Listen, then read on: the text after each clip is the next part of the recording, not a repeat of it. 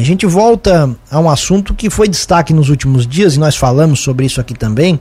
O censo 2022, envolvido em polêmica por conta dos repasses do FPM aos municípios, prefeitos questionando os dados do IBGE, inclusive sobre isso os prefeitos falaram muito, divulgaram para a população o Disque Censo 137 para incentivar a população a ser entrevistada, a dizer, ó, oh, tô aqui, me entrevistem para que esses números não tenham erros. E a gente conversa sobre isso com o Gilmar da Silva Coelho, coordenador da área do censo aqui na REC. Gilmar, bom dia, seja bem-vindo à nossa programação, muito obrigado por atender a Cruz de Malta FM novamente, tudo bem?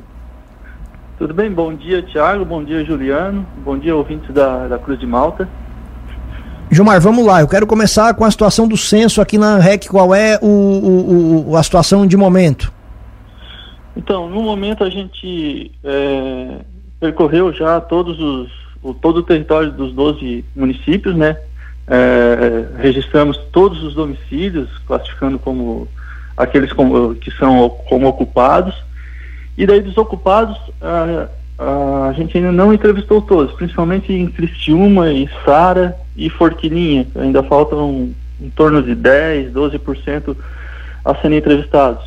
Os demais domicílios, os demais municípios, né? Então a gente já passou de 90, é, pegando o Lauro Miller como exemplo, já chegamos a 95%. E então é, tem essa a situação é, é, essa. Qual é a expectativa para terminar o censo? Então, o objetivo mínimo do, do censo seria entrevistar 95% do, dos domicílios ocupados. É, daí, assim, para efeito de contagem da população, aqueles últimos, aqueles últimos 5% que são é, recusa, aqueles moradores que foi mais difícil de, de encontrar em casa, é, a gente identificando como domicílio ocupado, eles no mínimo eles recebem a, uma imputação da média de moradores dos domicílios ocupados. Então, para efeito de contagem de população, é, o prejuízo do, desses últimos 5% não entrevistados é, é praticamente nulo. Inclusive sobre esse assunto, Gilmar, eu lembro que da última vez que a gente conversou, nós questionamos né, a respeito do que estava faltando e é, de acordo com aquilo, com a classificação que vocês derem, se ia, se ia mudar ou não dados do censo. Você disse que não, até porque faria uma média daquilo que já foi feito. Essa não é, pelo menos, o que parece a opinião dos prefeitos sobre isso, né? Porque eles contestaram os dados já entregues ao TCU e ocasionando todo aquele problema. Vocês já receberam alguma orientação sobre esse assunto? Qual é a posição de vocês sobre essa situação é, que causou polêmica nesses últimos dias? É, os prefeitos é, se baseiam em outros números, é, cadastro do SUS, que, é, número de eleitores, mas esses cadastros a gente, a gente não, não, não considera, assim, a gente foca no, no nosso trabalho que é passar to, todo o território dos, dos municípios e registrar todos os homicídios. Isso a gente tem certeza que tem conseguido. E, tá, e tem um 137 aí no ar, né, para ajudar a gente a, a aprimorar o, o, máximo possível esse, esse dado. E, e Gilmar, sobre esse número do Disque Censo, ele tem surtido efeito? Aqui na região o pessoal tem utilizado muito, tem acionado os licenciadores através desse número de telefone? Tem, tem aparecido, é, mas aí, é, como eu eu te digo, Lauro Miller, por exemplo, né, a gente já entrevistou 95% dos domicílios que a gente encontrou como ocupado. Os outros cinco, um e meio já são recusas. Então, é, esses aí provavelmente não, não vão chamar. E os outros três e meio, então, é aqueles que a gente também é, espera que, que liguem. Daí vai ser um, um volume não muito grande. E mais importante ainda são aqueles moradores assim de áreas, vamos dizer assim, na área rural mais mais distantes que possam ser possa acontecer de o recenseador não ter encontrado. Porque na área urbana dificilmente vai ter acontecido isso. No entanto, a gente segue olhando nos sistemas de coleta, fazendo pente fino para chegar o mais próximo possível dos 100%, principalmente no, na verificação de domicílios ocupados. Aquele trabalho de revisão né, dos dados do trabalho do, da equipe em campo dos recenseadores já foi concluído? Ainda está acontecendo? Como é que está a situação, Gilmar? Não, essa revisão vai provavelmente até março. de atendimento do 137 também. Explica para o nosso ouvinte, o 137 não é para responder o censo, né? É para chamar o recenseador, é isso?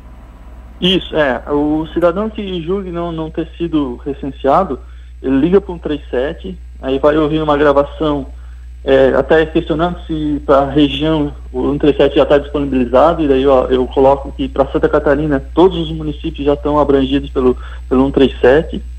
E na gravação também vai ter uma, uma pergunta ali é, pedindo para o cidadão verificar com a família se de repente algum outro membro da família já não respondeu, né?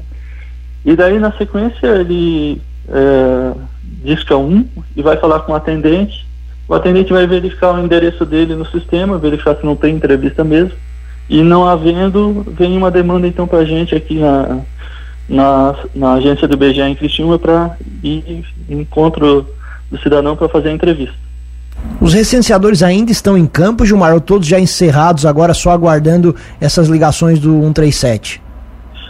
No momento, é, recenseadores a gente tem somente em Criciúma, Sara e Forquininha. Como eu falei, ele tá, ainda tem 10 a 12% de, de domicílios que não foram entrevistados. Nos demais uh, municípios, como a gente já ultrapassou 90%, já está. A, a, maioria até em torno do, dos 95%, então a, ali não, não temos mais recenseadores. E Gilmar, até nessa questão né, de, do, da, ainda do censo, ao pesquisando sobre o assunto, eu vi que teve alguns, algumas localidades que, locais que têm é, prédios, né, condomínios, os, os, síndicos até não deixaram os, a equipe de recenseadores entrar. Aqui na região teve algo nesse sentido também? Vocês chegaram a registrar algo assim nesse sentido?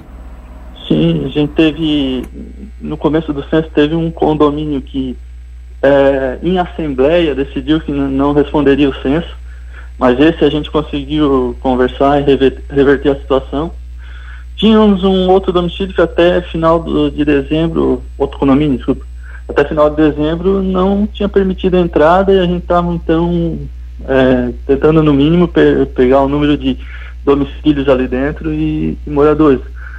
No entanto, a gente continuava conversando para tentar fazer as entrevistas.